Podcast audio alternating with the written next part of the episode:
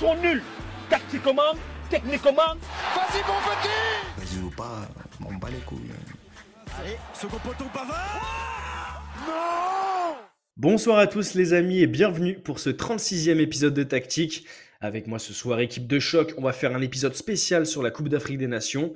Vous le savez, les huitièmes de finale sont terminés. On a toutes les affiches pour les quarts de finale et qui de mieux euh, avec moi ce soir pour en parler. À ma gauche, Monsieur Khalil, toujours là depuis le début aussi. Khalil, ça va? Ça va et toi, Sacha? Salut Sacha, salut tout le monde.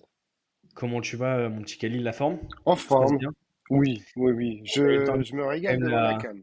Tu as eu le temps quand même de digérer l'élimination euh, de ta Tunisie en phase de poule? Ah ça va, tu as pu bah, digérer petit peu Écoute, pour te dire la vérité, j'étais déjà prêt, hein, même avant l'élimination. psychologiquement, on, on savait qu'on n'avait pas une, une vraie équipe pour, euh, bah, du coup, pour aborder cette, cette compétition, tout simplement. Je vais demander à mon autre invité, un invité de prestige, euh, s'il va bien, parce que hier, l'élimination de son équipe, de mon équipe, le Maroc, euh, Monsieur Saïd est avec nous. Saïd est dans la maison. Salut Saïd. Salut Sacha, salut Khalil, salut à tous. Comment tu vas? Ouf, ah, je, je, je, ne bois pas, mais je viens de découvrir la gueule de bois depuis hier soir, donc euh, c'est quelque chose. Enfin, depuis ce matin, au réveil, c'est dur, très très dur. Ouais, grosse désillusion. Grosse désillusion. On n'attendait pas le Maroc euh, sortir, euh, sortir dès les huitièmes, quoi. Ouais, ah, il y avait des, des, petits éléments, mais pas quand même dès les huitièmes. Enfin, ouais. on y croyait quand même. Alors, je dis pas le titre, mais on pensait quand même en passer un step avec cette équipe. Mais bon. Et on va y revenir dans le détail, Khalil et, Saïd. Euh, je vais relister du coup euh, les huitièmes de finale qui sont tous déjà terminés. Euh, le dernier s'est joué hier soir, donc je rappelle avec le match le plus récent. Donc le Maroc éliminé de cette Coupe d'Afrique des Nations en Côte d'Ivoire avec cette défaite 2 buts à 0 face à l'Afrique du Sud et ce carton rouge en fin de match sur une action où, l'attaquant sud-africain part, pour aller au but. Donc on va y revenir dans le détail dans un instant. Euh, les huitièmes avaient commencé samedi avec le match Angola-Namibie. Euh, carton rouge des deux côtés d'ailleurs dans ce match-là qui était assez, euh, assez intéressant. 3-0 pour l'Angola, donc l'Angola qualifié pour les quarts de finale. L'Angola qui affrontera le Nigeria qui s'est imposé 2 buts à 0 en huitième face au Cameroun. Donc ça, ce sera la, la première affiche vendredi prochain, Nigeria-Angola pour les quarts.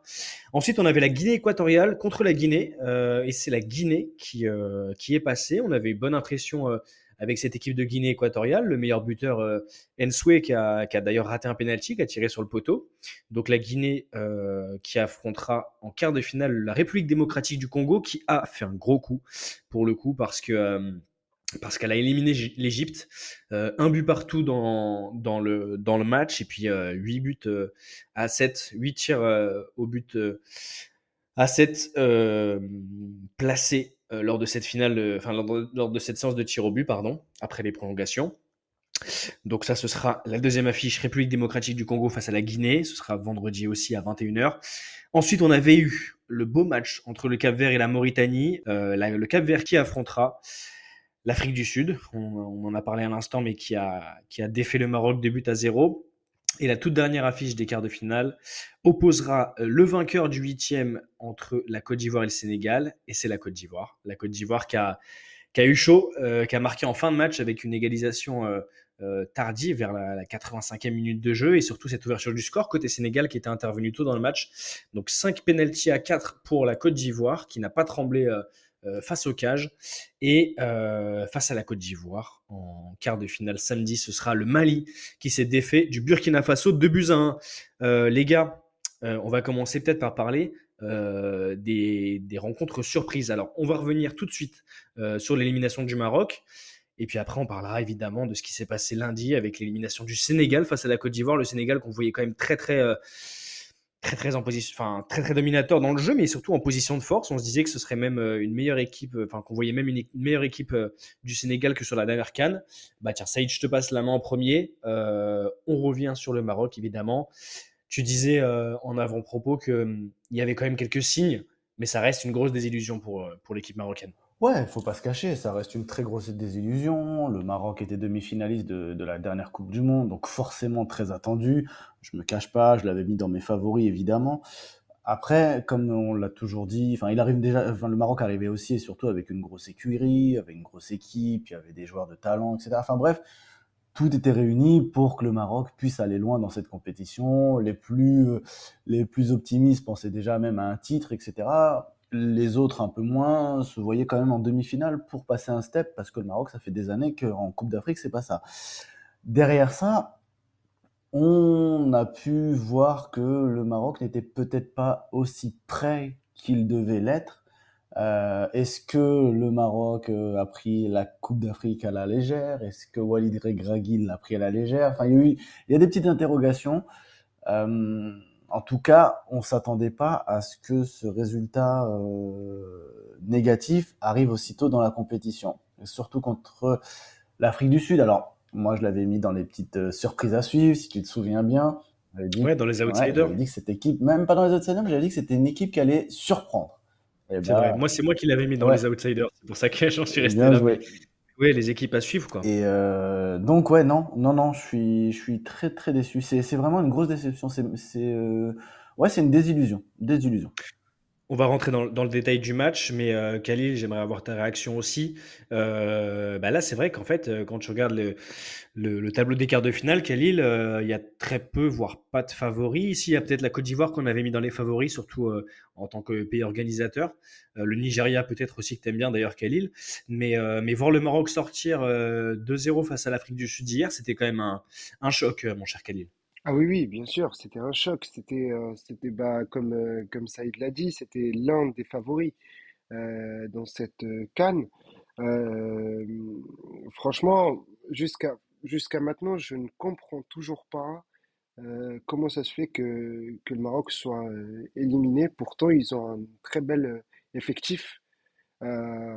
Et, et du coup, on quand on parle du Maroc, on parle aussi de, de la performance de cette équipe euh, pendant la Coupe du Monde. On a, on a, on a tous été marqués euh, oui. par euh, ce que les joueurs marocains ont euh, présenté en termes football, footballistiques pendant la Coupe du Monde et on s'attendait à les retrouver au moins en demi-finale. Enfin, je pense tout le monde ouais.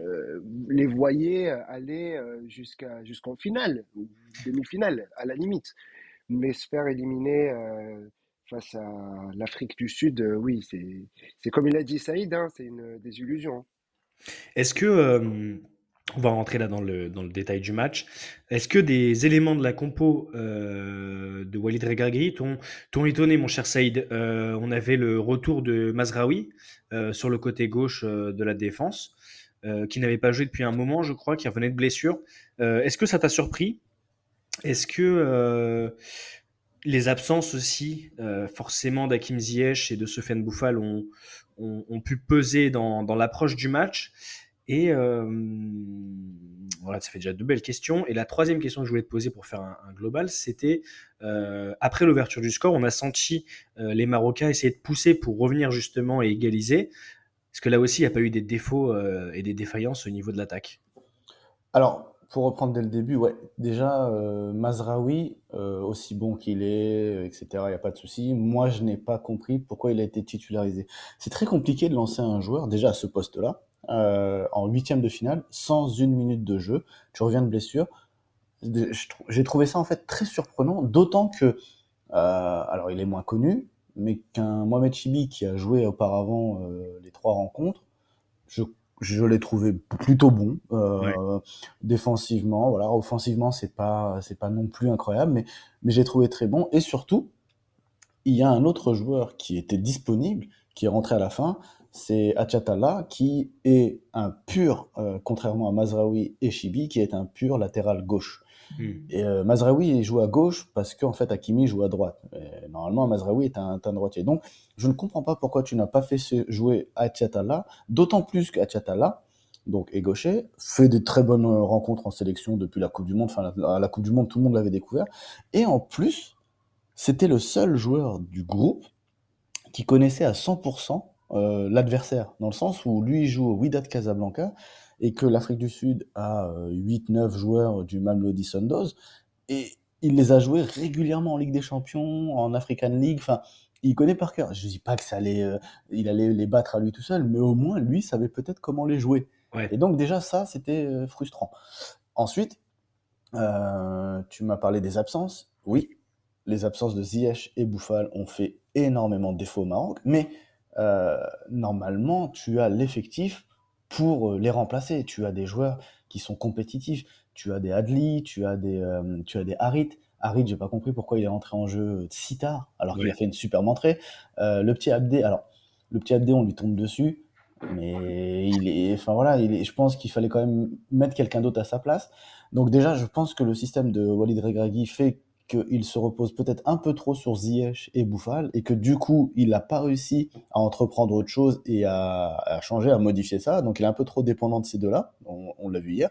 Et enfin, pour ta dernière question, désolé je suis long, mais enfin, ta, ta dernière question, euh, offensivement, et c'est là, moi aussi, où j'ai un gros problème, et c'est ce que je souligne, en fait, depuis hier, depuis que je discute avec tout le monde. Oui, l'attaque, complètement. Le Maroc, ça fait un moment, n'a pas d'attaquant, n'a pas de tueur devant. On a un gros défaut au Maroc, c'est d'un problème offensif. Tu as des ailiers incroyables, il n'y a rien à dire. Franchement, Khalil l'a dit, tout le monde le répétera, il y a énormément offensivement des joueurs qui sont dingues. Il y a Bouffal, comme tu l'as dit, Ziyech, Harit, Adli, enfin, ça va faire rougir même des clubs, des pays européens, quoi, qui, qui se diraient, mais moi, j'ai pas cette force de frappe. Mais ton neuf, tu ne l'as pas, tu n'as pas un tueur. Et Youssef Nessiri, aussi bon qu'il est de la tête, il ne pèse pas déjà sur les défenses. Hier, il a été invisible et ce n'est pas un buteur. Ce n'est pas un, un tueur qui sera capable de, marquer tout le temps. Et tu regardes les autres équipes qui sont présentes en quart de finale, ils ont tous un attaquant qui fait que de marquer. Je prends juste comme ça. Allez, hop, sans, citer les gros noms, l'Angola. L'Angola à Mobouloulou, qui ne, fait que, qui ne fait que de marquer depuis le début. Donc c'est ça le défaut du Maroc, c'est tu as plein de petites choses qui font que euh, ça, il y a énormément de problèmes. C'est bizarre de dire ça de cette équipe parce qu'on a, comme vous l'avez dit très bien tous les deux, euh, c'est un effectif impressionnant. Normalement, il y a un bon entraîneur. Mais en fait, il y a plein de petits défauts qui font que ça ne fonctionne pas. Et je vais même aller peut-être un peu plus loin pour, euh, pour pousser un peu plus le, truc. Il y a aussi peut-être des joueurs qui ne sont plus au niveau. Tu penses qui? Bah, Par exemple, euh, je l'aime, capitaine, Romain Saïs, il a fait le travail, mais je pense qu'il est moins bon depuis six mois. Enfin, il a, il a plus le rythme. Physiquement, je, ça se je pense que physiquement, voilà, il, tire un peu, ça se voit. Et je pense que que, que lui, il doit, bah, va falloir qu'il passe son, son, tour. Et je pense que c'était sa dernière canne. Et deux autres joueurs m'ont fait m'ont fait de la peine physiquement. C'est Amrabat, qui est pourtant le guerrier. Euh, je pense qu'Amrabat, pendant deux saisons, voire trois, était en sur-régime. Et je pense qu'il paye un contre-coup énorme. À Manchester United, euh, il joue pas beaucoup. Alors oui, c'est Manchester United avec toutes les conneries qu'il y a, enfin voilà, c'est galère, etc. Il c'est un nouveau championnat, il faut s'adapter. Mais je pense qu'il est vraiment dans le creux et qu'il a vraiment peut-être besoin de se reposer. Et l'autre qui m'a fait euh, pas de la peine, mais qui m'embête, c'est Amala. Amala, c'est un peu, je l'appelle le Moussa Sissoko de Regragui. C'est le joueur qui est, euh, que lui adore, je sais pas, on ne sait pas pourquoi. En fait, il l'aime, il le dépanne tout le temps. Et ça a l'air d'être son joker, qu'il arrive à le mettre, etc. Et ça compense. Mais moi, je trouve que il a été inefficace pendant cette Coupe d'Afrique. Voilà, j'ai essayé de condenser un peu tout ça. Désolé si j'étais long, mais très très bon résumé. Euh, et c'est intéressant que tu nous parles, que tu nous parles d'Amrabat et de et Et je trouve que c'est un, ouais, une belle vision des choses par rapport à, à Amrabat qu'on a vu très performant euh, déjà en Italie là du côté de, de la Fiorentina, euh, de la Viola, avant de rejoindre justement le, le club de Manchester United. Tu as rappelé qu'il jouait pas beaucoup parce que depuis, euh, depuis l'an dernier, c'est que 17 matchs euh, du côté des, des Mancuniens. Mais, euh, mais je, je, vois ce que tu veux dire quand tu parles de sur-régime. C'est vraiment un joueur qui avait, qui avait été époustouflant. On se rappelle même de sa, de, de sa, densité physique au milieu de terrain lors de la Coupe du Monde au Qatar. c'est vrai qu'on l'a senti un peu plus emprunté et je souscris totalement à ce que tu dis sur Romain Saïs. On l'a, je pense, ceux qui connaissent un tout petit peu le football, euh, euh, vu vraiment dépassé, que ce soit physiquement, euh, à contre-temps justement sur ses interventions. Et on a vu que sans la garde à côté de lui, ça aurait pu être assez compliqué, mon cher Saïd. Khalil, toi, un joueur sur lequel je voulais revenir après. on passera évidemment au match du Sénégal, qui était l'autre grosse surprise de, de, ces huitièmes de finale face à la Côte d'Ivoire, mais dans un autre style. Est-ce que euh, il t'a déçu, toi, Neseri, euh, que tu suis notamment euh, parce qu'il joue dans ton dans le championnat que tu suis au quotidien, évidemment, euh, mon cher Khalil, du côté de Séville. Saïd disait que oui, c'était un bon genre de tête, mais que finalement il ne pesait pas assez sur les défenses. Est-ce que c'est un défaut que tu avais décelé aussi chez lui sur ses derniers matchs en, en Liga, mon cher Khalil? Ah oui, oui, clairement, oui, oui. ça fait, ça fait combien de temps là? Ça fait le dernier, en tout cas le dernier but euh, d'Enesiri avec euh, Séville euh, date euh, du 29 novembre euh, contre le PSV Eindhoven en Ligue, En Ligue Europa? en, en Ligue Europa, oui, effectivement. Et donc depuis, il n'a pas marqué de but et euh, euh, bah, sauf avec le Maroc, hein, le premier, euh, le premier match contre la Tanzanie où il a mis un but, mais mais en, en quatre euh, matchs, euh, t'as qu'un seul but en fait. Et, euh, Ouais, et quand on connaît les qualités de d'Enesiri, forcément, on, on va on va savoir que ça va pas du tout. Euh, ouais, et, et je voudrais aussi revenir sur un point qui m'a marqué, moi, hier, justement, face à l'Afrique du Sud. C'est quand même, quand on regarde les, les, les stats, on, on- on se rend compte que en première période, en 45 minutes, le Maroc n'a cadré aucun tir. Donc, c'est-à-dire qu'on a ouais. quatre tirs, mais zéro cadré. Euh, et en deuxième période, il en a cadré deux euh, pour neuf tirs. Hmm. Mais quand, on regarde euh, le, les, les statistiques de l'Afrique du Sud, on se retrouve avec cinq tirs et trois cadrés. Donc, Beaucoup plus d'efficacité côté euh, sud-africain, quoi. Justement, moi, c'est ce que je comprends pas, parce que le Maroc, au total, en 90 minutes, euh, les Marocains, ils ont tiré 13 fois, ils ont, euh, ils ont cadré que deux fois. Après, il faut se rappeler aussi, en- dans, dans le fil du match, euh, Khalil, c'est bien de, de soulever ça, faut se rappeler aussi que la plupart des tirs ont été, euh, ont été inefficaces. avec ce, ce chiffre de deux tirs cadrés sur 13, euh, 13 tentatives, ça pointe aussi ce problème euh, dont parlait Saïd. Et moi, je relève aussi un point, c'est que les, les centres ont été euh, très mal réalisés et avec à chaque fois aucun joueur qui était euh, disponible soit au premier poteau, soit dans la surface, soit au point de penalty pour essayer de reprendre. Finalement, à part cette, cette, euh, cette occasion en fin de match euh, de la reprise de, de, de volée qui amène le penalty qui est manqué par Hakimi justement et qui est le tournant du match. Euh, incontest- incontestablement, c'est le tournant du match, ce penalty raté par, euh, par le joueur du Paris Saint-Germain. À part cette, euh, cette incursion dans la défense, on sentait, Saïd, je te repasse le mot, et puis après avec Ali, on, on conclura aussi sur ce match du Maroc, mais on a senti les Marocains pousser à ce moment-là, mais avec vraiment cette grande efficacité. Ouais, totalement. On a eu un. Mais franchement, moi, je m'attendais vraiment à ce match-là. Euh, on en parlait en privé et je disais que je craignais un peu quand même euh, l'Afrique du Sud parce que c'est une équipe qui a l'habitude de jouer ensemble, Mamelody Sundowns, etc. On l'a répété. Et, je, me basais vraiment sur ce qui s'était passé au mois de juin, même si qui avait, l'Afrique du Sud avait battu à l'époque le Maroc 2-1, même si le Maroc c'était une équipe B à l'époque. En fait, on savait déjà, euh, on voyait déjà les prémices. C'est deux blocs, c'est-à-dire un 4-5-1, gros bloc défensif, et ensuite un contre avec Percy Tao, notamment en attaque, euh, le Ouais, joueur d'Alali qui est, qui est très bon. très remuant. ouais. exactement. Et, et, euh, et donc c'était c'était attendu. Moi, c'est là où je, je trouve ça dommage, c'est que euh, ok, défensivement c'est compliqué, de, enfin offensivement c'est passé de, c'est difficile pardon de, de passer euh, deux rideaux défensifs comme ça, peut-être en dribblant, etc. Mais comme tu vous, vous l'avez très bien dit, c'est là où tu dois utiliser tes centres les coups de pied arrêtés et que, par Mm. exemple, un mec comme Nesiri doit utiliser sa tête. Hier, on n'a pas vu ça du tout. On n'a on pas vu ça et, et c'est là où je trouve ça dommageable et je pense que ça n'a pas été assez travaillé.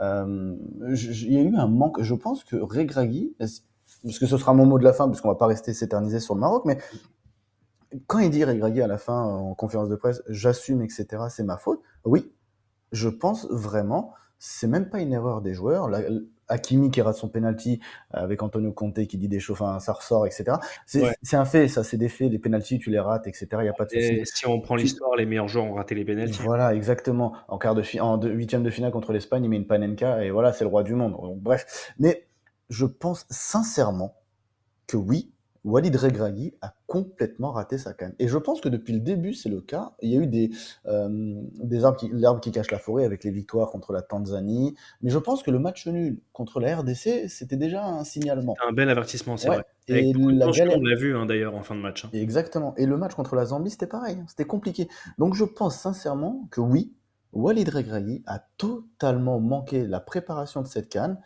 Euh. Pendant un an, je pense qu'il n'a pas assez bien préparé son équipe et que la canne, bah, c'est le résultat de ce qu'il a fait pendant un an. Voilà. Les gars, pour synthétiser, je trouve euh, que un des secteurs qui a été plutôt efficace dans ce match-là, et je pense que tu me rejoindras, euh, Saïd, parce que on connaît l'importance de secteur dans le match, c'est l'arbitrage. Je trouve que ça a été euh, plutôt honnête, plutôt réglo. Euh, ça a laissé jouer et ça n'a pas trop été euh, problématique, et ça fait un lien avec le deuxième match dont, on va parler, c'est le Sénégal contre la Côte d'Ivoire.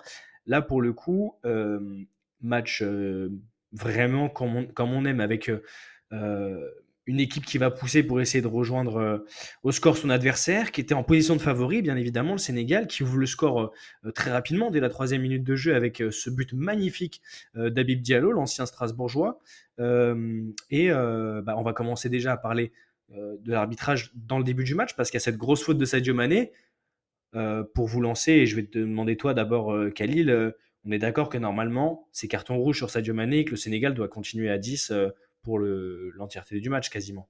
Ah Oui, oui, là, il n'y a même pas, a même pas de débat, hein. C'est rouge euh, et c'est mérité. Mais l'arbitre a préféré un carton jaune. Bon, Euh, visiblement, ça n'a pas, enfin, ça, ça, ça n'a pas changé grand-chose puisque du coup, on s'est quand même retrouvé avec un Sénégal inoffensif, hein, en manque d'inspiration. Euh, et quand on regarde, ben, en fait, c'est les Ivoiriens qui ont dominé le match.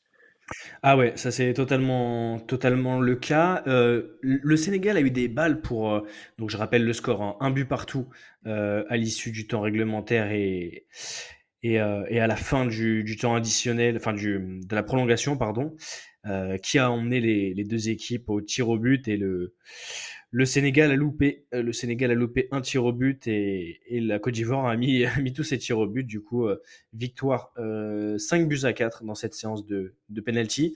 Euh, Saïd, par rapport à, ce que dit euh, Khalil sur, sur l'inefficacité du, Sénégal, c'est vrai qu'on a senti, et d'ailleurs je crois que, que le coach sénégalais en parlait aussi en fin de match, on a senti l'équipe avoir du mal à, se remettre dans le match après l'ouverture du score justement. Et après on a vraiment vu cet état d'esprit des éléphants euh, conquérants qui ont essayé euh, de jouer leur carte et leur va-tout en fait, ce qu'on disait en, en, en- en- avant le match, euh, durant l'approche de ce match-là, avec une bête blessée, un éléphant blessé qui était devant son public et qui devait confirmer bah, que c'était pas une sélection de, de n'importe quoi, comme on dit, et, et que vraiment c'était une erreur de parcours contre dans ce match euh, de poule, le dernier, euh, face, Contre la Guinée équatoriale, ouais. face la Guinée, face la Exactement, Guinée équatoriale, ouais. Ouais, ouais, Sacha, t'as complètement raison. hein. C'est même Khalil. Hein, c'est, euh, on est, je pense que le Sénégal a totalement été surpris déjà par par la fougue et le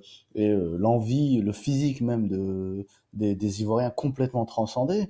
Euh, oui, c'est ça. C'est qu'en gros, le- les, les éléphants étaient totalement enterrés. C'était euh, c'était un peu, bah, c'était des miraculés. Hein. On se souvient de tous les matchs qu'ils devaient attendre pour euh, pour voir leur qualification euh, pour ces euh, pour ces huitièmes de finale. Et là. euh, les mecs se sont dit bah ouais en fait on n'a plus rien à perdre on a déjà été humilié c'est ce que c'est une véritable humiliation ce 4-0 on a été humilié si on veut se rattraper alors on pense pas à la victoire finale euh, à la Cannes mais bah, si on veut se rattraper c'est le moment. On a intérêt à accrocher au moins le Sénégal. Et je pense que même s'ils avaient été éliminés au tir au but bah, c'était une sacrée perf et ils sortaient plutôt la tête haute. Mais Là, ils se sont, là, il y a eu, le- le- enfin, il y a eu peut-être cette chance avec le, le, le coup franc, le penalty, pardon, tiré sur, sur le poteau, parce que, à vrai dire, sur cette séance de tir au but, hein, quand on est vraiment précis, Mendy plonge sur tous les, bons, les ballons du bon côté, le, le Sénégalais, Mm. alors que le, le gardien ivoirien, à chaque fois, est pris à contre-pied. Et ouais. Ouais. Donc, euh, après, tout a été réuni pour que, bah, voilà, même, euh, sur, euh, même sur ce tir au but là, justement, le, le, le Ouais. gardien ivoirien est pris à contre-pied et c'est poteau rentrant, c'est poteau rentrant, hein, c'est sûr et certain. C'est exactement ça. Donc ouais, tout a été ré- réuni, mais c'est ouais, je pense que là c'est vraiment le match miraculeux. C'est mais après ils ont ils ont tout donné hein, euh, sur le terrain. Oui, on- n'a pas reconnu les. Enfin, je sais pas vous, mais moi j'ai pas reconnu les Ivoiriens depuis le début de la compétition sur ce match-là. hein. J'ai- Je les ai trouvés incroyables. Ouais, ouais, ils étaient vraiment bons. Et en fait, quand tu regardes, c'est à mettre en perspective avec euh, euh, le Sénégal qui a eu du mal à, à Mm. trouver, je dirais pas les ressources, parce qu'il y a eu vraiment des, des- des situations en fin de match, notamment avec ce 3 contre 2. On se rappelle de l'action qui est, qui est un peu vendangée, etc. Mais, mais même côté Sadio Mané, on l'a senti un petit peu nerveux, en témoigne peut-être d'ailleurs la faute en début de match, mais un petit peu nerveux et, euh, et, euh, et à court de solutions euh, devant. Mm. Euh, Khalil, par rapport à, à ce que dit Saïd, qui fait une belle synthèse de ce match-là, est-ce que pour le coup, tu penses que d'ores et déjà, la Côte d'Ivoire, en se qualifiant en quart de finale et en, en- en arrivant à limite effacer en quelques jours la possible élimination, a entre guillemets réussi, je dirais pas sa compétition, parce qu'il reste encore euh, cette étape de, du quart de finale à, passer pour ensuite rejoindre les demi-finales, mais est-ce que tu penses qu'elle a quand même, dans une certaine mesure, réussi sa compétition et s'est un peu réconcilié avec le peuple, euh, mon cher Khalil? Ah bah totalement, Euh, totalement. Euh, moi, en tout cas, je rejoins Saïd euh, sur un point très important, en tout cas, c'est que les Ivoiriens euh, contre les Sénégalais le dernier match, et ben en fait c'était un niveau, c'est un autre niveau. Moi personnellement, je me suis dit ah oui quand même. Enfin, euh, pourquoi ils n'ont pas montré ce niveau de football dès le début? Qu'est-ce qu'ils attendaient? Ils attendaient à ce que ils soient euh, presque éliminés euh, pour, euh, pour vraiment jouer ou enfin je pense qu'ils ont le déjà déjà alors cette cette qualification contre les Sénégal je pense que ça a fait du bien et aux supporters et aux supporters mais au- aussi aux, aux joueurs et donc oui ça ça va ça, peut que réconcilier euh, euh, les Ivoiriens avec euh, avec leur équipe Je retiens deux joueurs, moi, qui, qui m'ont beaucoup marqué sur, sur ce match-là, messieurs, côté, côté ivoirien. Le premier, j'ai envie de, de parler de Jean-Michel Seri, qu'on a bien connu aussi en, Ligue 1, qui a été euh, élu homme du match, si je ne me trompe pas. Gros travail euh, au milieu de terrain. Euh, on l'a senti cramé, à la fin du match, et, à raison, parce qu'il a vraiment été très, très, très impactant. Et, et l'autre joueur qui m'a bluffé, et je vais te demander ce que tu en as pensé, Saïd, mais c'est Kosonou, Odilon Kosonou, qui a été. Franchement, je vois pas un, secteur en, en défense où il est pas bon, ce, joueur-là, euh, à côté d'Endika. Euh, dans la relance, il casse des lignes. euh, il casse des, passes, enfin il casse des lignes de, casse des lignes, avec ses passes en, relance. Il, protège bien son ballon avec son corps. Dans le duel, il faut le bouger. et, puis, il est assez. il est très, très rapide, très, très vivace, en fait, ce joueur, euh, mon cher Saïd. Ouais, complètement. Je suis, franchement, je, je peux même pas rajouter de mots parce que t'as, t'as- tu, l'as, tu l'as très bien résumé. Il m'a, vraiment surpris. Euh, il, il a été, il a été vraiment au niveau et il est de ceux qui ont euh, euh, peut-être transcendé cette équipe aussi parce que je pense que c'était un bon modèle pour ses coéquipiers en se disant bah tiens lui il est à fond bah voilà je vais me donner aussi. Et je rajouterais moi j'ai bien aimé. J'ai bien aimé, bah, parce que sur le penalty, il l'a, il l'a très bien tiré, il faut avoir ce, cette force. Mais Kessié, Kessié Ouais. a été un vrai, un vrai leader, en fait, pour le coup, parce que euh, faut, faut les avoir hein, pour aller tirer un penalty comme ça. euh, faut, faut toujours les avoir de toute façon. Donc, euh, et je l'ai trouvé vraiment patron. Vraiment Ouais, qui est rentré, euh, qui est rentré en cours de jeu, que c'était Ouais. pas, pas super euh, simple non plus. Faut se mettre au... En fait, faut se mettre à température quand tu rentres dans ce genre de, de match-là. Exactement. Et euh, oui, il y a toujours aussi ce côté. J'ai tiré un penalty, il est rentré, mais cette fois-ci, est-ce que je fais le même choix? Est-ce que je tire en force? Est-ce que je la place de l'autre côté? C'est toujours un duel aussi avec le gardien. Et on sait qu'Edouard Mendy, à ce niveau-là, est aussi très très fort. Tu as rappelé justement euh, le penalty, euh, je me souviens plus exactement du tireur, mais qui est, qui est même touché hein, dans la séance de tir au but, qui est dévié, mais qui rentre quand même, Mm. euh, et qui part bien en fait à chaque, à chaque tir au but. Mais euh, ouais, ouais, je suis d'accord avec toi, euh, Kessié. Si je dois rajouter un, un autre joueur qui m'a bien plu aussi, bon, il y a, il y a Serge Aurier évidemment qui était euh, porteur du brassard de capitaine sur ce match-là, qui a vraiment euh, insufflé son, son élan de, de, euh, de, de patron en fait, hein, tout simplement de d'expérience sur le terrain auprès de ses éléphants. Et tu as Ghislain Conan aussi à gauche qui était euh, vachement Ouais, intéressant. Euh, qui a bien permuté avec Max Alain Gradel. Donc, euh, franchement, euh, beaucoup de positifs. Et en même temps, c'est marrant, mais on disait que le Sénégal avait peiné à trouver des ressources, mais en même temps, je peux pas non plus pointer du doigt un Sénégalais en particulier en disant lui a été beaucoup moins bon. Parce que quand tu regardes Lamine Camara au milieu de terrain, bah, c'est costaud. Mm. C'est costaud, c'est peut-être clairement la révélation de, de cette Coupe d'Afrique des Nations. Euh, devant Abid Diallo, il a fait le travail sur le but. Euh, Niakate, bon certes, il rate son penalty, mais dans la, confrontation, c'est quand même costaud parce qu'il y a eu beaucoup, beaucoup d'assauts de, la part de la Côte d'Ivoire. Et euh, voilà, après, il y a peut-être eu des joueurs qui étaient un, petit peu, un tout petit peu en dessous. Je pense à Crépin qui a, peiné à, permuter et à, jouer avec Ismaël Assar un peu, plus, un peu plus devant lui. Mais finalement, quand tu regardes, et c'est une phrase qu'on va utiliser pour, euh, pour finir euh, ce match-là et passer au suivant, mais je trouve quand même que le Sénégal perd avec, euh, perd avec dignité, entre guillemets. En tout Ouais. cas, euh, ce que disait le coach, c'est qu'ils gagnent ensemble, ils perdent ensemble. Quoi. Moi, je, dirais- je rajouterais juste un petit mot quand même, parce qu'on ne l'a pas cité. Ouais. Pas un joueur, mais bravo à Emers Faé.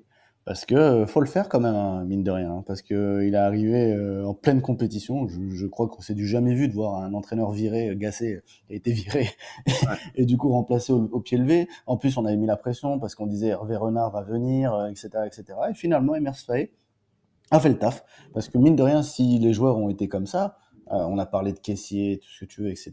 Mais c'est peut-être lui quand même qui les a boostés. Donc bravo Emers Faé. Absolument. Euh, mon cher Khalil, on va passer à un... Ah, c'est- bah, je- moi, je, je- je voudrais juste rajouter deux. Tu veux rajouter? Eh ben, je t'en prie, rajoute. Eh ben, merci beaucoup. Euh, moi, il y a deux autres joueurs que vous n'avez pas cités, mais qui m'ont euh, quand même marqué euh, dans ce match. C'est des joueurs Mhm. ivoiriens. Alors, je suis sûr que vous savez de qui je parle. Le premier, c'est Seko Fofana. Ouais. C'est Kofofana qui a fait un gros match Un aussi. très grand match de Seko Fofana. Qui a fait un gros match. T'es d'accord euh, du coup avec mon, mon père qui, euh, qui, qui me posait et qui se posait, mais qui me l'a posé à moi parce que j'étais à côté sur le canapé, euh, la question de savoir pourquoi euh, Emers Fael avait justement sorti, euh, mon cher Khalil, où tu as vu comme moi et tu as répondu comme moi et tu réponds comme moi, mon père, en disant qu'il était quand même peut-être un peu cramé en fin de match? Oui, c'est ça. Et, exactement. C'est exactement ça. C'est pour ça qu'il qu'il est sorti.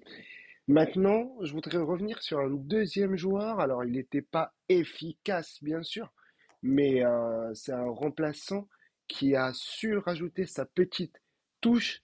C'est le remplaçant qui a provoqué le penalty. Nicolas Pépé Exactement. C'est Nicolas Ouais. Pepe. Moi, pour moi, franchement, son match, il est réussi. Bon, après, il manque euh, le 2-1, euh, le, le, enfin, le premier but avant l'occasion, avant même euh, le, le- l'égalisation, euh, le face-à-face avec Mendy. Ouais. Ça, il, il le rate. Mais en tout cas, euh, bravo à Nicolas Pepe qui a, de mon point de vue, euh, a réussi son match. Moi, je vais mettre un tout petit bémol, même si je suis d'accord avec toi sur le fond. Le petit bémol, et d'ailleurs, je vais laisser Saïd euh, répondre après pour, pour qu'on puisse conclure en beauté ça.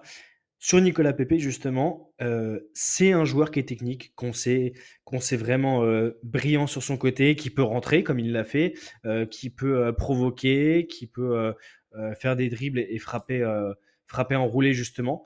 Euh, mais je trouve quand même, euh, même si, comme tu l'as dit, il a tout réussi finalement. Il a réussi à provoquer ce penalty et à récupérer l'égalisation.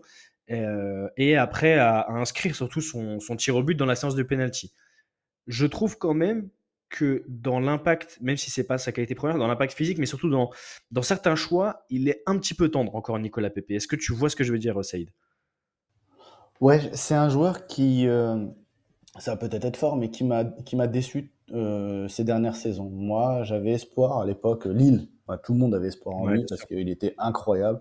Il part à Arsenal et, euh, et on se dit bah il va percer et finalement bah il nous fait, euh, je sais pas, je vais comparer, il nous fait une chamac peut-être à l'époque où bah finalement il s'installe pas du tout et puis bah après Nice, euh, voilà et puis euh, maintenant il est en Turquie.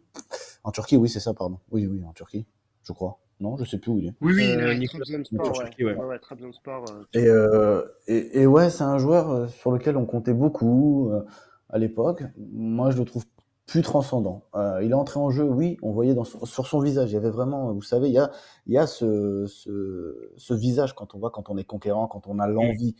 Alors oui, il l'avait. Il est entré en jeu, ça se voyait. À chaque prise de balle, ça se voyait. Mais il a plus ce coup de rein, il a plus euh, cette frappe qui, qui faisait que ça fonctionnait, qu'il pouvait euh, marquer à tout moment. Non. À un moment, il a ce face-à-face, il reprend euh, en première intention. Oui, en reprise de volée. Ouais. moi, je trouve. eh ben, eh ben, j'étais, eh ben, tu vois, c'est bizarre ce que je vais dire, mais cette occasion, à Lille, il la mettait. Parce qu'il la prenait. Je pense qu'il la prendrait, il a, il l'aurait prise beaucoup mieux que ça, plus forte. Là, il fait un plat du pied. Je trouve que c'est limite une passe. Ouais. J'étais très déçu. Et, et en, fait, ça résumait euh, je ce qu'il est suis, devenu. je suis complètement d'accord. D'ailleurs, ça m'était sorti de la tête cette occasion, mais elle est très parlante.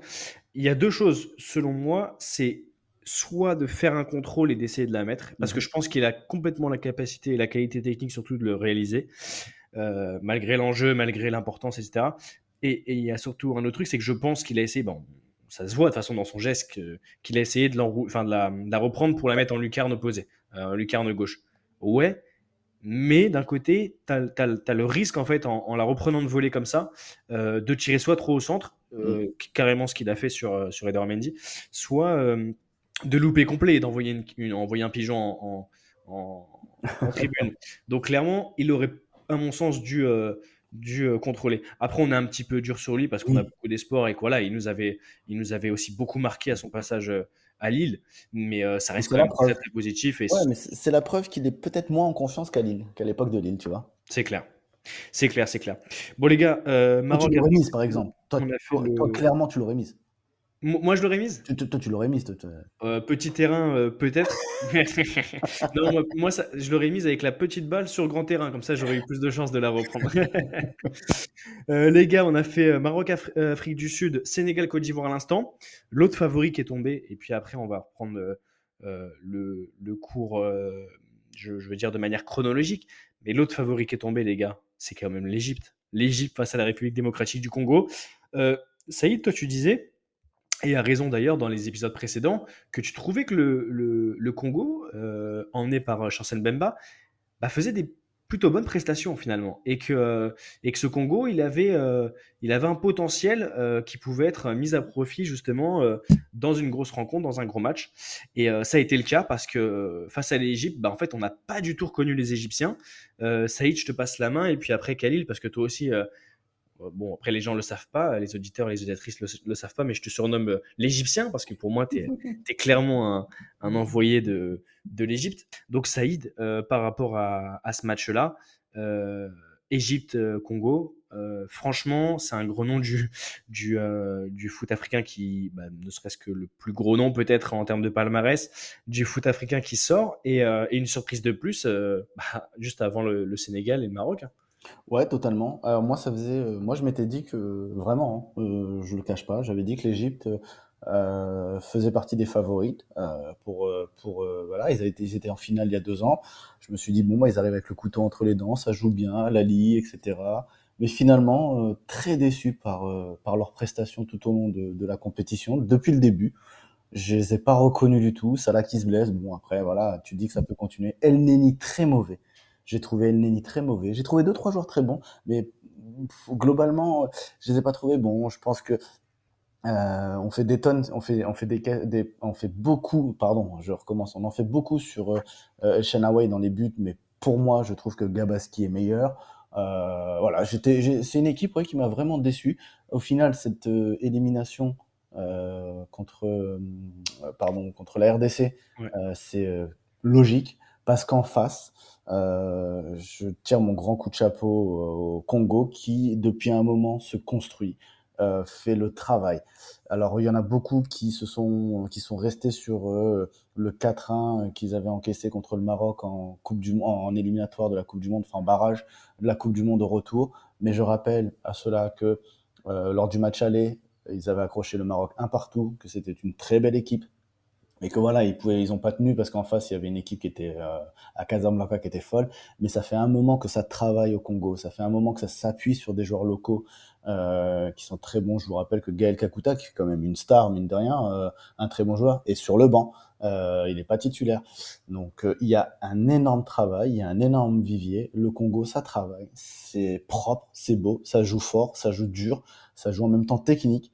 Il y a quelque chose de, très beau dans, cette équipe. Moi, je trouve qu'il y a de l'envie, il y a, vraiment plein de choses. Donc au final, Euh, moi, je suis, voilà, je, reconnais, été très déçu par l'Égypte, euh, mais en même temps, je suis vraiment ravi de voir cette équipe du Congo qui fait vraiment du bien au football africain. On va demander à Khalil euh, s'il partage ton, avis, mon cher Saïd. Khalil, pareil que Saïd, tu étais, déçu par, j'allais dire ton équipe égyptienne, mais je vais le dire comme ça, par ton équipe égyptienne et, et, euh, et du coup, à l'inverse, euh, satisfait de, et même content pour, euh, pour ces Congolais qui ont été vraiment costauds. Je prends à témoin Moutoussani, qui est pas forcément le joueur plus sexy à voir, qui évolue à Nantes en Ligue 1, mais, et qu'on voit souvent du coup, mais, mais qui a été vraiment très costaud au milieu de terrain, mon cher Khalil.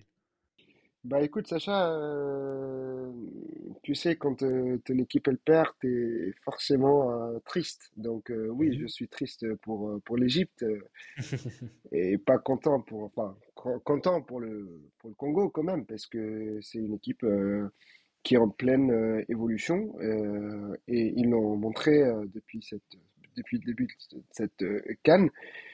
Maintenant, moi, il n'y a qu'un seul joueur égyptien euh, qui m'a plu pendant ce match, c'est Mostafa Mohamed. Le, le- reste, c'est euh, c'est juste une présence, en fait, sur le terrain. C'est juste ça. Et ils sont venus, ils ont joué le match pour marquer leur présence et, basta. Il n'y a pas eu de concret, il n'y a pas eu d'occasion concrète. L'Égypte, euh, je suis désolé, mais moi, j'en ai marre de la voir euh, jouer. Je, je- c'est un peu fort ce que je dis, mais euh, j'en ai marre de la voir jouer. C'est comme le FC Nantes, hein, c'est la même chose. Euh, depuis le début de la CAN, ils n'ont réussi à gagner aucun match. C'est quatre euh, matchs nuls. À croire que les, les, les, les- l'équipe elle joue sur que, que sur des matchs nuls en fait, hein. Que pour les matchs nuls, que pour le, le point et, et, et, et, et basta. Et en fait, moi j'avais l'impression, en tout cas en regardant le match, que les Égyptiens, ils se sont dit bon bah on a Gabaski et donc il pourra arrêter euh, euh, les pénaux euh, si, euh, si on va au, au, au penalty. Le problème, eh ben voilà, euh, quand on, euh, on, on, on, on- on se met, euh, enfin, on, fait confiance qu'un seul joueur, et ben ça, c'est- ça paye pas quoi. Et c'est Gabaski n'a arrêté aucun tir et en plus de ça, ben, c'est lui qui a loupé euh, le, le, le tir pour Le euh, dernier, ouais. ouais le dernier pour l'Égypte. Voilà. Est-ce que euh, tu, tu- tu disais que seul Mostafa Mohamed t'avait euh, t'avait plus devant euh, Il y a eu quand même quelques situations avec euh, le travail de Zizo et Trezeguet.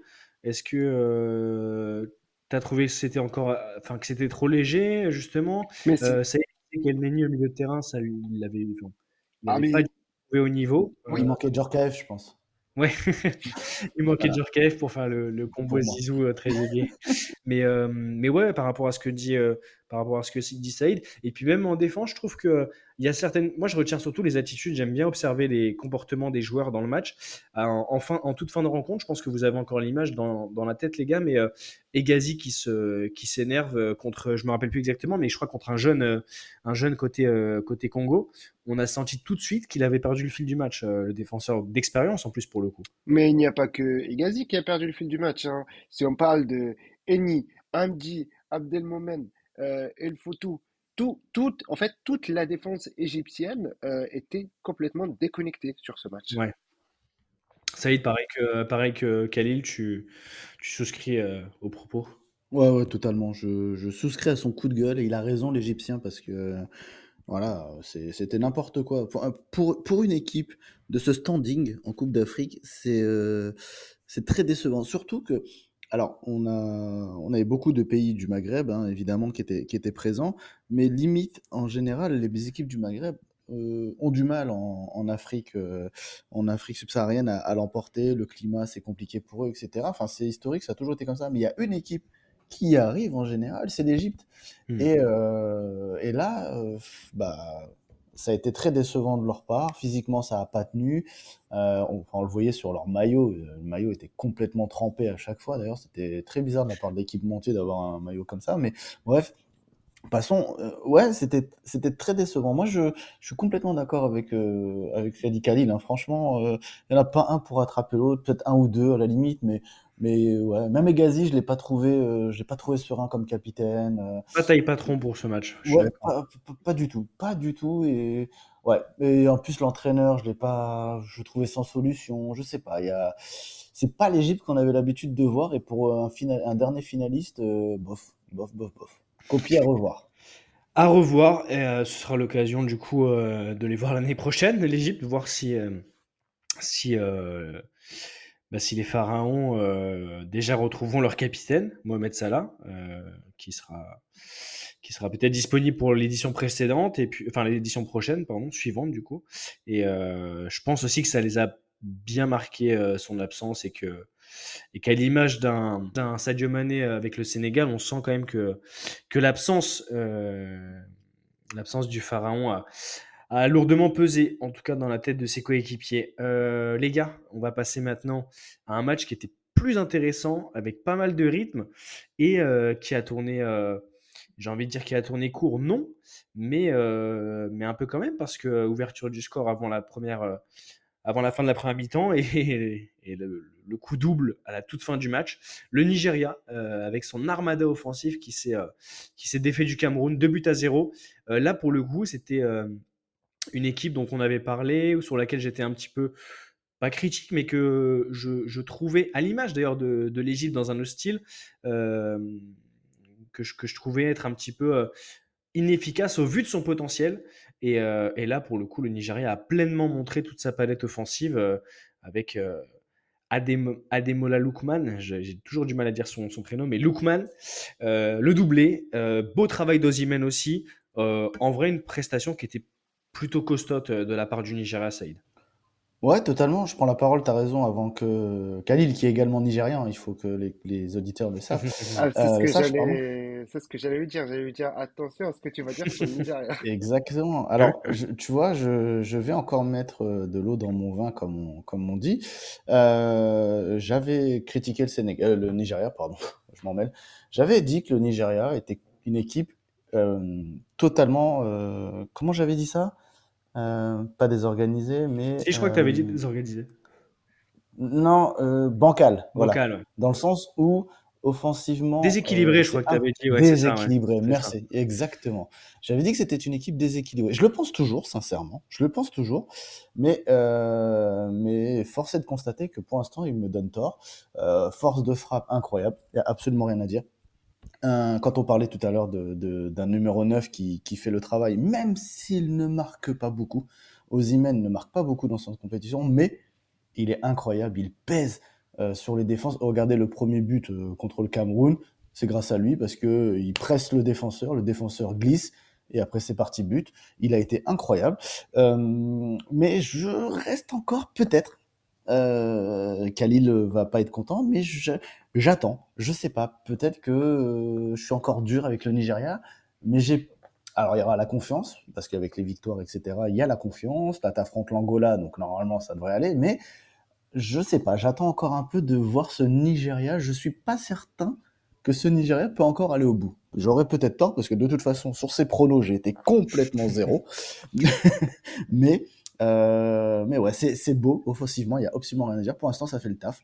J'attends encore de voir, peut-être. On va demander à Khalil, euh, même si je pense avoir la réponse, euh, de savoir si lui, de son côté, pense que le Nigeria bah, va aller au bout. Ah bah moi je pense qu'ils vont remporter euh, que le Nigeria va remporter la CAN. hein. Moi je le dis clairement et je crois que je l'ai dit euh, au moins euh, cinq ou six fois à Saïd. hein. Le remporter la 70 CAN. fois, précisément. Voilà, 70 fois.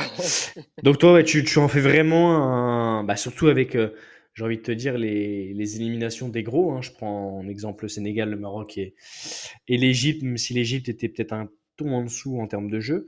Euh, tu penses maintenant que le Nigeria a un boulevard pour, euh, pour essayer de, de récupérer ce... de glaner ce titre, mon cher Khalil Euh, bien sûr, alors euh, un, un boulevard, euh, c'est c'est- c'est plus qu'un boulevard. Faudra se défaire de l'Angola, par contre. hein. On va y venir dans un instant avec ce huitième euh, Oui, oui, mais contre il n'y la a pas de Namibie, souci, mais c'est c'est une belle affiche mais quand même. Mais c'est une très belle affiche, oui. Mais après, moi, je voudrais revenir sur deux points importants On quand t'écoute. même. Le premier, bon, Saïd il l'a dit, c'est l'attaque. Lookman, Osimhen, même s'il marque pas, il, c'est un, élé- ça reste un élément clé. Mais par contre, moi, j'aimerais bien aborder aussi euh, la défense du Nigeria. Ouais. Parce que dites-vous que depuis le premier match depuis le premier match face à la Guinée équatoriale et jusqu'au dernier match face au Cameroun, euh, la défense euh, nig- nigérienne n'a encaissé qu'un seul but. C'est au premier match face à, l'i- face à la Guinée équatoriale. Et pourtant, on, on en a parlé avec, euh, avec Saïd. Mais en fait, les mecs euh, derrière, ils sont pas, ils sont, pas aussi forts que ça. Enfin, il y a des équipes euh, euh, où, bien sûr, on retrouve une défense beaucoup plus solide que celle du, Nigeria. Mais par contre, il arrive à tenir le score, il arrive à défendre, à bien défendre, euh, il arrive à bien attaquer. Et franchement, moi, je suis vraiment fan de cette équipe. Enfin, jusqu'à maintenant, ils m'ont ils m'ont pas déçu. C'est, je pense que c'est c'est vraiment euh, mon coup de cœur euh, pour cette CAN en tout cas. Après, s'il faut qu'on qu'on ait euh, la plus grande objectivité pour nos chers auditrices et auditeurs de tactique, il faut dire aussi, Khalil, que chaque équipe que tu as supportée à un moment a été éliminée. Oui, enfin bon. Ce qui ne présage bon pour, pour le Nigeria pour la suite de la compète. J'ai beaucoup aimé le oui, enfin bon. Très- excellent. Non, non, moi j'avais deux favoris. Le premier, c'était le Maroc qui se sont fait éliminer. Euh, le deuxième, c'est le Nigeria. La Tunisie n'a jamais été euh, euh, un des favoris de cette C'est honteux de dire ça. C'est honteux. Mais, Honteux. mais, mais, mais- mais il faut, il faut rester réaliste. Alors, bien sûr que j'ai J'espère supporté j'espère que cet épisode sera bien écouté en Tunisie. hein. On espère parce que tu risques de faire des, Ah des déçus auprès de, Ah. De tes Ah, cousins. mais pas du tout. Mais, mais, mais, mais moi, j'ai j'ai, euh, j'ai supporté euh, la Tunisie. Hein. Moi, j'étais derrière les Aigles et tout. hein, mais, Le rattrapage. Ça va, on taquine, Khalil. De toute façon, euh, de toute façon, Je de toute sais, façon, en Tunisie, ils passent, euh, ils passent tes, tes moments en, en rapide parce qu'ils n'ont pas envie de t'écouter sur la Tunisie. Ah bah, dis-toi que c'est le contraire. Non, on m'écoute. Je te taquine, je sais que tu es Tunisie. écouté en Tunisie. Et d'ailleurs, on passe un, un grand coucou à tous tes copains, euh, tes copains tunisiens euh, et toute ta famille qui. Euh, Khalil, euh, toi, tu vois le Nigeria. Et mes amis nigériens aussi. T'es amis nigériens aussi.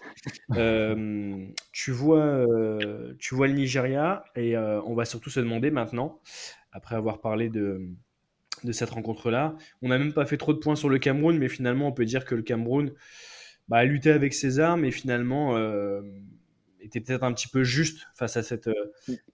Mais le truc, c'est qu'ils d'offense. Oui, mais après, le Cameroun, ils ont échappé à, à l'élimination euh, euh, face euh, au, au- Gambie. au Gambie, oui, voilà. Donc, ils ont, ils, ils ont, rappelle euh, de ils se sont scénario, euh, rattrapés. de scénario complètement Voilà, fou avec c'est le ça. 3-2. euh. Voilà, exactement, ils se sont rattrapés à la dernière minute. Mais bon, euh, t'as une chance, pas deux. c'est clair. Et donc, euh, forcément, quand ils tombent sur le Nigeria qui maîtrise euh, vraiment cette compétition dès le début, bah, en fait, ils se sont fait avoir. Il nous reste trois affiches euh, de ces huitièmes de finale à, à décortiquer euh, en profondeur euh, et surtout du coup trois noms euh, à évoquer par rapport au quart de finale que ces équipes vont disputer. Face au Nigeria, il y aura l'Angola. L'Angola qui a pour le coup euh, battu le- la Namibie avec une classe d'écart, je dirais. Euh, je vais demander à, mes deux invités s'ils partagent euh, mon avis. Mais, euh, mais l'Angola, ouais, qui a vraiment peut-être eu la, peut-être la plus belle domination dans ces huitièmes de finale. Je vois pas forcément un match qui a tourné vraiment dans un sens comme dans ce match-là face à la Namibie. Réduit à 10 pourtant, assez rapidement. Bah, L'Angola a, fait parler sa classe et j'ai envie de, de- de vous lancer aussi sur Mabouloulou qui a mis un but extraordinaire euh, en fin de rencontre. Euh, Khalil euh, et Saïd. Saïd, on va commencer par toi d'ailleurs.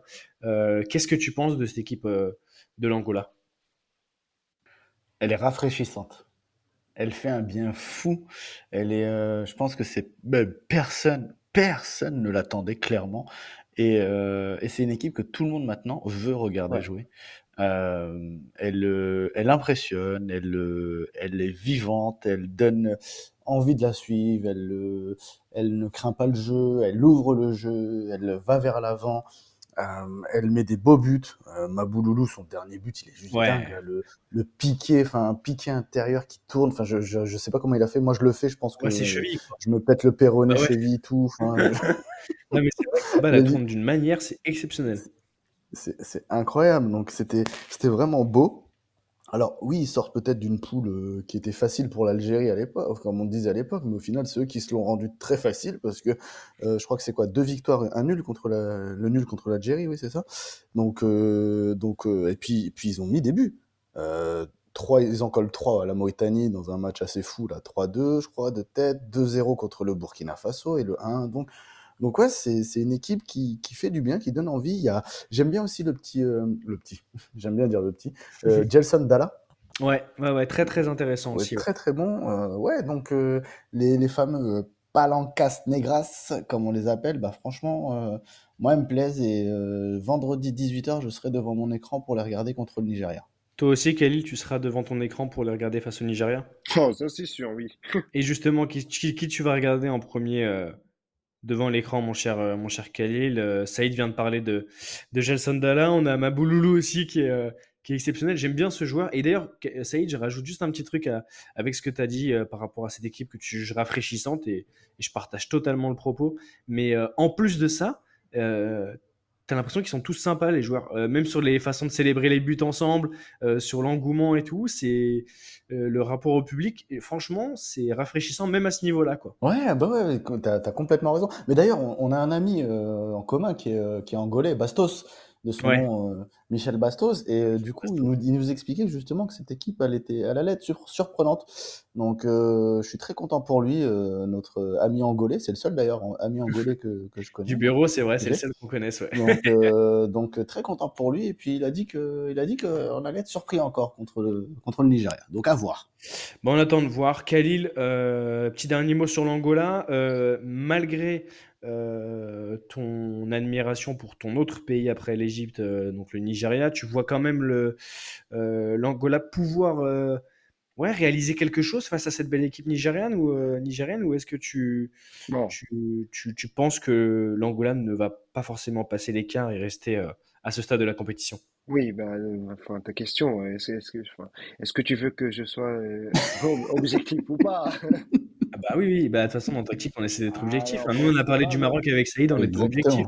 Bah, alors dans ce cas-là, j'attends une, une, une élimination de l'Angola. Voilà, tout simplement. Oh. Le message est passé. Salut à nos auditeurs angolais. Non, Euh, attends, Khalil oui, c'est Raji, je vous donnerai le numéro de téléphone et l'adresse euh, à la fin de l'épisode. On Michel Bastos va s'occuper hein. de toi. Les gars, il nous reste euh, deux affiches du huitième euh, qu'on va, qu'on va Mais Sacha?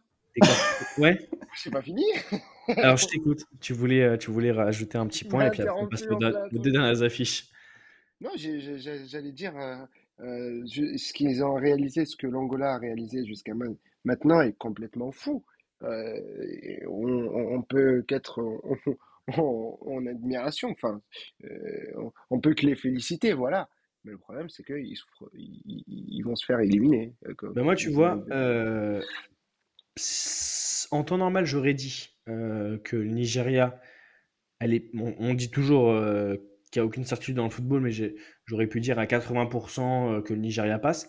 Et vu que c'est la canne du siècle que nous avait promise Zaïd avant la compétition, euh, je vais dire que l'Angola a toujours une chance et je mettrai peut-être une pièce sur l'Angola parce que la cote doit être pas mal. Alors, Donc, donc à voir. justement, justement, parce que c'est la canne des surprises, ça sera le Nigeria qui va la remporter.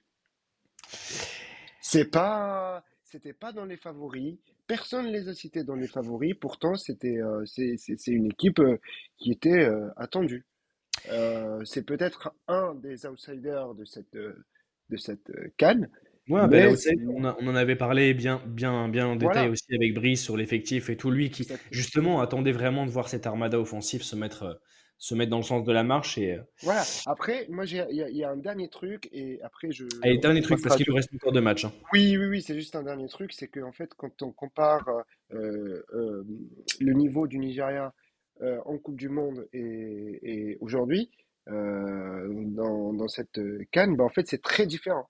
Donc, Ouais, il y a on- beaucoup de progression. ouais. il y a- voilà, il y a beaucoup de progression, on retrouve vraiment une équipe qui joue au football, et c'est ça ce qu'il faut, c'est jouer au football. Bon, en tout cas, le message est passé, euh, mon cher Khalil. On va revenir euh, sur le dernier quart de finale, euh, du coup, qui, enfin, les deux dernières équipes dont on n'a pas parlé, je veux dire, sur ce qualifié pour ce quart de finale. Il y a le Cap Vert qui affrontera l'Afrique du Sud et le Mali qui s'est défait du Burkina Faso. Cap Vert, Mauritanie, les gars, c'était le match de la huitième de huitième de finale pour, euh, pour ces deux équipes. Une première pour les deux. hein. Je crois que les deux équipes n'avaient jamais atteint le stade euh, des huitièmes et, euh, et surtout que la, Mauritanie euh, avait euh, avant ça euh, éliminé l'Algérie et remporté son premier match officiel en Coupe d'Afrique des Nations. Déjà, avant même de parler de ce huitième de finale, on peut tirer un grand coup de chapeau, euh, je pense, à ces deux équipes qui ont fait forte impression. On a parlé forcément du coach de la Mauritanie qui avait aussi été, le coach euh, euh, précédemment de, des Comores, qui avait réalisé un, très beau parcours il y a quelques temps. Voilà, Cap Vert, Mauritanie. Le Cap Vert gagne 1-0. Euh, la décision se fait en fin de match. Saïd, est-ce que euh, tu voulais pointer euh, un élément du doigt en particulier? Est-ce que euh, c'est le genre de match qui aurait pu basculer dans un sens comme dans l'autre? C'était assez équilibré, il faut le reconnaître. Même si la possession penchait plus du côté du Cap Vert. Mais honnêtement, c'était assez. les deux ont eu des situations, peut-être beaucoup moins de, de, de précision de la part des Mauritaniens, mais euh, ça aurait pu basculer un moment dans un sens comme dans l'autre finalement. Ouais, complètement. Euh, là, là, on je pense que ce qui s'est passé, c'est que bah, Cap-Vert a peut-être plus d'expérience, tout simplement. C'est, euh, c'était la première fois que le, la Mauritanie était à ce niveau, hein, on- grâce à sa, victoire contre, contre l'Algérie. Donc, euh, elle revenait de loin, elle était, était, lancée, mais elle nous a pas déçus. Elle, a- elle a réalisé franchement une belle rencontre. Euh, elle aurait pu ouvrir le score à plusieurs reprises, évidemment. Euh, on y a cru, ça a poussé, il y a eu voilà, des moments, mais bizarrement, enfin bizarrement, pas bizarrement, euh, le Cap Vert s'en sort très bien. Peut-être à l'expérience, c'est bizarre de dire ça du Cap Vert parce a, c'est pas une équipe qu'on a l'habitude de voir, mais il y a quelques années, euh, à l'époque, bah, d'ailleurs où c'est Ryan Mendes qui marque d'ailleurs sur penalty, mais à l'époque Ouais. où Ryan Mendes jouait à Lille euh, et était euh, un joueur qu'on apprécie en Ligue 1 et réputé, et ben en fait, ce Cap Vert là avait atteint les quarts de finale déjà, donc euh, Ouais. avait déjà surpris. Ah bah correction de ma part, alors euh, le Cap Vert s'était déjà hissé justement. dans- Ouais. dans- Et, et Ouais. du coup, du coup, ouais, c'est peut-être plus à l'expérience, je dirais. Mais cette Mauritanie, je pense qu'elle a pris rendez-vous. Pas pour gagner, pas pour gagner un titre, etc. Mais maintenant, euh, elle regardera dans les yeux tous ses adversaires lors des phases à élimination directe, enfin dans les phases de poule et éliminatoires pour les prochaines Cannes, pour les prochains, euh, les prochaines Coupes du Monde, etc. Donc, euh, il y a une belle équipe, il y a un très bon entraîneur. Euh, très très bon entraîneur que l'on connaissait grâce aux Comores, parce que Ouais. c'était lui, c'est un Marseillais des Comores, mais euh, qui est entraîneur des Comores, ou des sélectionneurs des Comores, qui a, qui a de très bonnes idées, qui sait faire jouer ses équipes, qui sait les faire défendre également, parce que prendre 1-0 comme ça en, en huitième de finale, c'est pas donné à tout le monde. Donc euh, non, je, je... logique pour le Cap Vert, mais très content de cette rencontre euh, qui m'a vraiment fait plaisir. Ouais, et puis honnêtement, euh, on sentait. bon, il y avait forcément des moments où, on voyait justement la petite crainte de prendre le but, mais on a vu deux équipes se livrer quand même. Il y avait du duel. Euh, je me rappelle d'un beau petit tampon à un moment de, de Steven Moreira qui est passé, euh, qui est passé par notre chère Ligue 1, euh, notamment du côté de, de Rennes, de Lorient et du TFC aussi, hein, Steven Moreira. Du côté du Cap Vert. Non, match intéressant. Khalil, un petit mot à rajouter ou on passe Oui, directement au Mali? Oui, un tout petit mot, c'est que c'est le Cap-Vert et la Mauritanie, c'était les deux adversaires de la Tunisie en match, en match amicaux avant le début de la CAN. Donc, euh, ce sont des adversaires qui se retrouvent en huitième, alors que la Tunisie est, éliminée euh, dès le début de, dès la phase de, de groupe. Voilà. Donc, euh, autant te dire que Au autant, te dire que pour euh, se qualifier en huitième, euh, il faudra affronter la Tunisie dans un match amical. Voilà. Euh, ça, les gars. On passe euh, à la dernière équipe maintenant euh, qualifiée, parce que pour l'instant on a parlé de l'Afrique du Sud, on a parlé du Cap Vert à l'instant, Euh, la Guinée, on a parlé de la Guinée. non, on n'a pas parlé de la Guinée d'ailleurs, c'est un match qu'on a pas, euh, qu'on n'a pas développé. Donc, on va parler de la Guinée et on va parler aussi du match du Mali euh, qui, qui, a affronté le Burkina Faso. Allez, on commence par le Mali et après on fera un petit point euh, sur la Guinée, même si, même si voilà, on a, on a un petit peu évoqué tout à l'heure ce, ce penalty raté de, de. Et donc, on finit par la Guinée. Les gars, Mali-Burkina Faso, 2 buts à 1. match de costaud, hein, ce, cette rencontre-là. Il y a eu pas mal de duels au milieu de terrain, beaucoup de densité. Euh, match, match très enlevé finalement. Et euh, le Mali, peut-être qui gagne aussi, euh, Saïd, sur, sur son, son petit niveau d'expérience un peu supplémentaire par rapport au Burkina. Qu'est-ce que tu en penses? Ouais, complètement. Pardon. Euh, encore le, tiens, on parle du Mali encore, hein, qui faisait partie du groupe de la Tunisie, n'est-ce Mm. pas hein, et, les, vra- les vrais aigles de cette canne. Euh, un petit tacle à notre cher ami.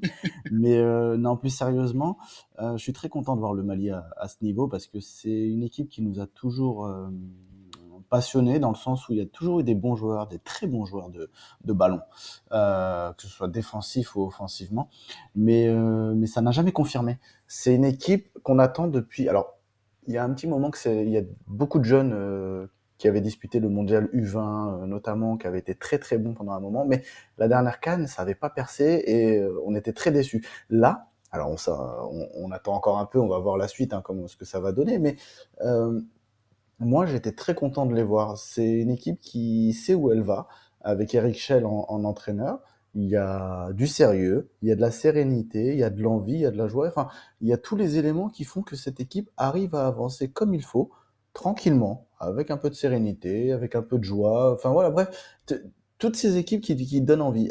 Est-ce qu'elle, est-ce que c'est enfin l'apogée du Mali comme on le voulait depuis ces dernières années qu'on attendait? La réponse ce sera au prochain match parce que sans manquer de respect, euh, alors oui, il y avait l'Afrique du Sud, mais sans manquer de respect à la Tunisie, ils n'ont pas encore affronté des gros. Là, contre le Burkina Faso, c'était pas mal, mais j'étais un peu déçu du match de- du Burkina Faso. Si, petite parenthèse, je m'attendais quand même à mieux de la part du Burkina. J'ai, j'ai- je les ai trouvés bons sur la fin de rencontre, mais tout au long de la période, la- la- le reste du temps, les 80 premières minutes, j'ai, j'ai été déçu. Je m'attendais à un Burkina Ouais. beaucoup plus solide. Euh, ça nous habituait à arriver en quart, demi ces dernières, ces dernières années. Donc déçu. Mais pour le Mali, euh, j'attends de voir ce quart de finale qui va vraiment être très intéressant, évidemment. Gros, gros, gros, gros défi pour eux. Si ça passe, ça peut faire très mal. D'accord avec Saïd, euh, mon cher Khalil. Est-ce que tu penses que le Burkina a manqué euh, certaines, certaines chances pour, euh, pour inquiéter un peu plus que ça le Mali et, et finalement bah, le Mali qui, qui se qualifie? Ah oui, bien sûr. Moi, je trouve qu'ils ont manqué leur occasion pour se qualifier parce qu'ils avaient tout, en fait. Euh, ils avaient tout pour se qualifier, euh, le Burkina. Euh, c'était quand même un très bon match et, C'est vrai qu'il y avait du rythme et c'était intéressant à suivre oui, euh, c'était très très intéressant à suivre. Oui, oui, effectivement, il y avait des occasions, il y avait, il y avait un jeu.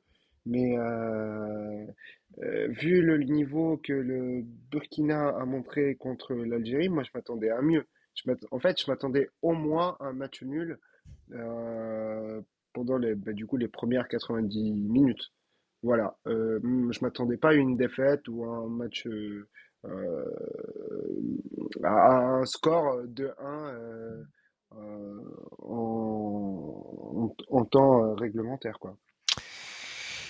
En tout cas, le Mali s'est défait du Burkina Faso et affrontera la Côte d'Ivoire lors des quarts de finale. Dernier match, on va essayer de le faire euh, de manière un peu plus condensée, comme ça je vous rappellerai les affiches et on fera euh, déjà euh, des petits pronostics sur ces quarts de finale. On est trois, ça va être sympa. Euh, Guinée équatoriale, Guinée, euh, Guinée toute simple, la Guinée. Euh, 1-0 pour la Guinée. Euh, la Guinée équatoriale finalement qui a, qui a peut-être loupé le coche avec ce pénalty raté, Saïd. hein. Ouais, ouais, complètement, complètement. La Guinée équatoriale qui, nous avait surpris euh, tous pendant cette phase de phase Clairement. de poule euh, avec leur buteur là, incroyable qui, moi je l'appelais R9 tellement tellement il enchaînait les tellement il enchaînait N9 les, buts. C'est vrai. Ensue Comment 9, N9 du coup. Exactement, c'était incroyable. hein. Il est- et pourtant, il est, il est très âgé. Et sachez que vous savez qu'il joue en Espagne en troisième Ouais. div, et euh, vous savez que c'est pas son Ouais, poste. ouais, il joue euh, la petite latéral ou. euh, Ouais, mi- Milieu, euh, milieu, milieu latéral. C'est très marrant. Bref, c'était pour la petite anecdote.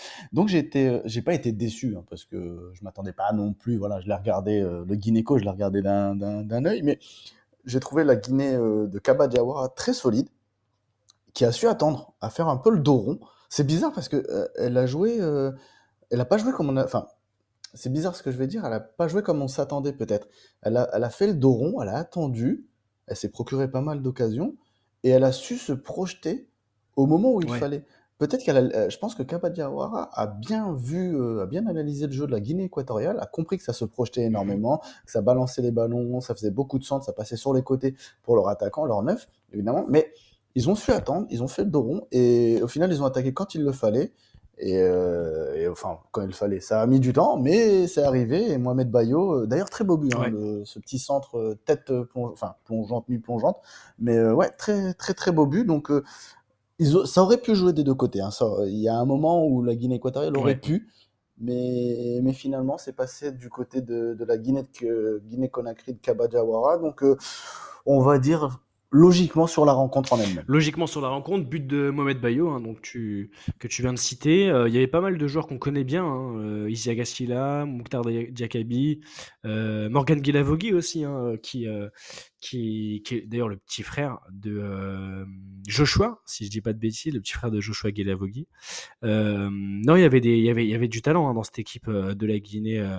De Cabo Diawara, tu as, raison de le, préciser. Et puis, euh, on peut quand même, euh, je pense, Khalil, tirer un, coup de chapeau pour euh, la Guinée équatoriale qui nous a fait plaisir à la fois dans cette, phase de poule, mais aussi sur ce huitième. Il y a eu des moments où, c'était, comme disait Saïd, dommage de ne pas pouvoir revenir au score à, ce à, à certains moments, Khalil.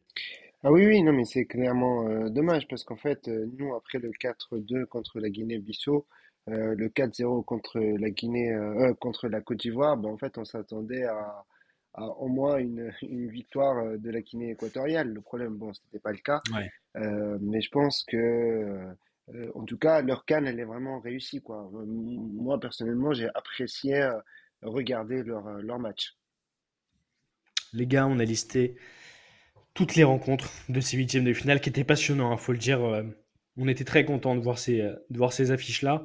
Euh, Saïd, euh, je te tire un coup de chapeau parce que avant la compétition, bon, moi, il me faut pas beaucoup pour me motiver, surtout que, que j'adore suivre la canne.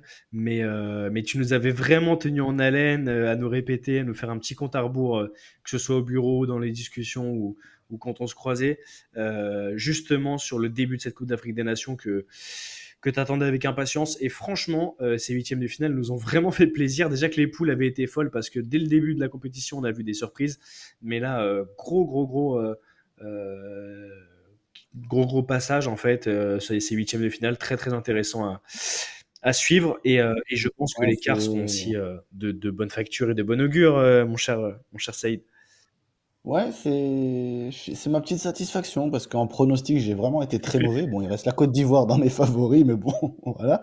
Mais, euh, mais ouais, au moins, au moins j'avais bien pronostiqué une, une très belle canne et je suis très content de ça au moins. bon les gars je refais un petit tour du, du calendrier pour euh, pour les quarts de finale qui commencent vendredi donc euh, demain soir finalement. Euh, non euh, après-demain soir. On est encore mercredi je suis je suis un peu en avance dans la tête. Vendredi à 18h Nigeria Angola puis à 21h République démocratique du Congo face à la Guinée et ensuite le lendemain samedi samedi 3 février Mali face à la Côte d'Ivoire et Cap Vert Afrique du Sud. Ça va être quatre belles rencontres les gars. Je vais prendre vos pronostics. On va commencer dans l'ordre Saïd Nigeria Angola qu'est-ce que tu vois? Alors, euh, vous avez le droit de donner les Ah, scores et vous avez le droit, si vous n'avez pas forcément euh, le, le déroulé du match avec les pénalties et les prolongations, vous pouvez me dire à la fin qui sera, qui sera qualifié. là, je veux bien pousser le, le, le délire et dire 2-2, euh, prolongation, tir au but. Et euh, ouais, je vais dire Nigeria au tir au but, quoi. Nigeria au tir au but. Khalil, bon, je pense que tu vas dire Nigeria, mais dans quelles circonstances 2-0 pour 2-0 pour Nigeria. Nigeria, 90 Ok. minutes, c'est bon, c'est plié, on se qualifie et, euh, et on est en demi. Moi, je- Lui, il respecte pas ma Bouloulou, quoi, jure. tu vois. Moi, j'ai euh, j'ai un prono qui est à peu près pareil que, que toi, Saïd. Moi, je vois l'Angola marqué, donc euh, je vois un partout, euh, avec le Nigeria qui, qui se fait un, un petit peu un scénario à la, à la Sénégal-Côte d'Ivoire, avec euh, peut-être le, Nigeria qui marque tôt et, qui, se fait, euh, qui se fait égaliser dans le match. Euh, je vois bien un partout, prolongation. Et, et moi, je vois pas les pénalties, je vois 2-1 pour le Nigeria en prolongation, mais juste avant les pénalties. Donc voilà, le prono, on les, on les note de toute façon, et puis on fera un petit, un petit tour de table quand ce sera passé.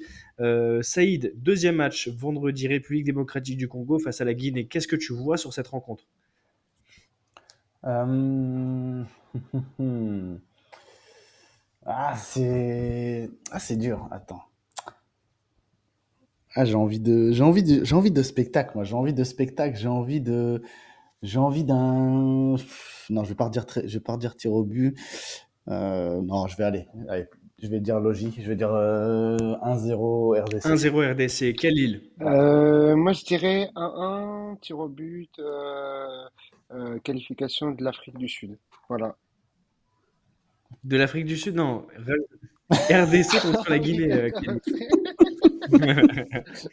bien, bien, bien, bien tenté, mais le but, c'est pas de mentir euh, aux auditeurs. Là.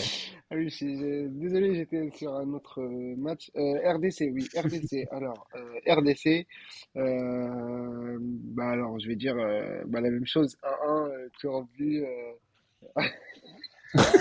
T'as complètement perdu le film. Non, non, mais euh, plus sérieusement, Con- Congo pour euh, la qualif. D'accord. oui, Congo.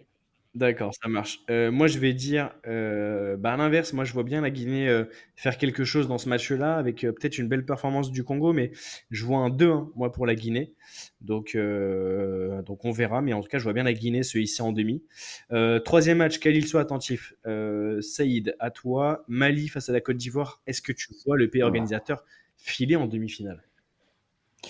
J'ai peur, j'ai peur pour le pays organisateur. Hmm. Mais en même temps, euh, maintenant qu'ils sont lancés avec le Sénégal, euh, pff, ah, c'est dur, c'est dur. J'ai envie que le Mali passe parce que c'est, j'ai j'ai envie de sur- supporter les, les Maliens maintenant. Mais allez, on va dire, euh, on va dire 2-1 Côte d'Ivoire euh, après prolongation. tiens. 2-1 prolonga- 2-1 après prolongation pour la Côte d'Ivoire. Euh, Khalil? Euh, moi, je vois la qualification de la Côte d'Ivoire quand même. hein. Euh, je pense qu'ils ont, qu'ils, qu'ils ont relancé, enfin, le- leur CAN a été relancé surtout par, euh, après la victoire contre le Sénégal. Je dirais, allez, euh, un petit euh, 2-1 euh, pour la Côte d'Ivoire. 2-1 pour la Côte d'Ivoire, c'est un bon prono et moi je vais m'enflammer un petit peu, tiens. Je vois bien un 3-1 avec peut-être un doublé de Nicolas Pepe qui, qui répondra justement à ce que j'ai dit tout à l'heure, même si Un je n'ai pas 3-1, t'as critiqué dit? évidemment petits, des petits points de, de, de, de- de précision sur son jeu. Euh, 3-1 pour la Côte d'Ivoire face au Mali.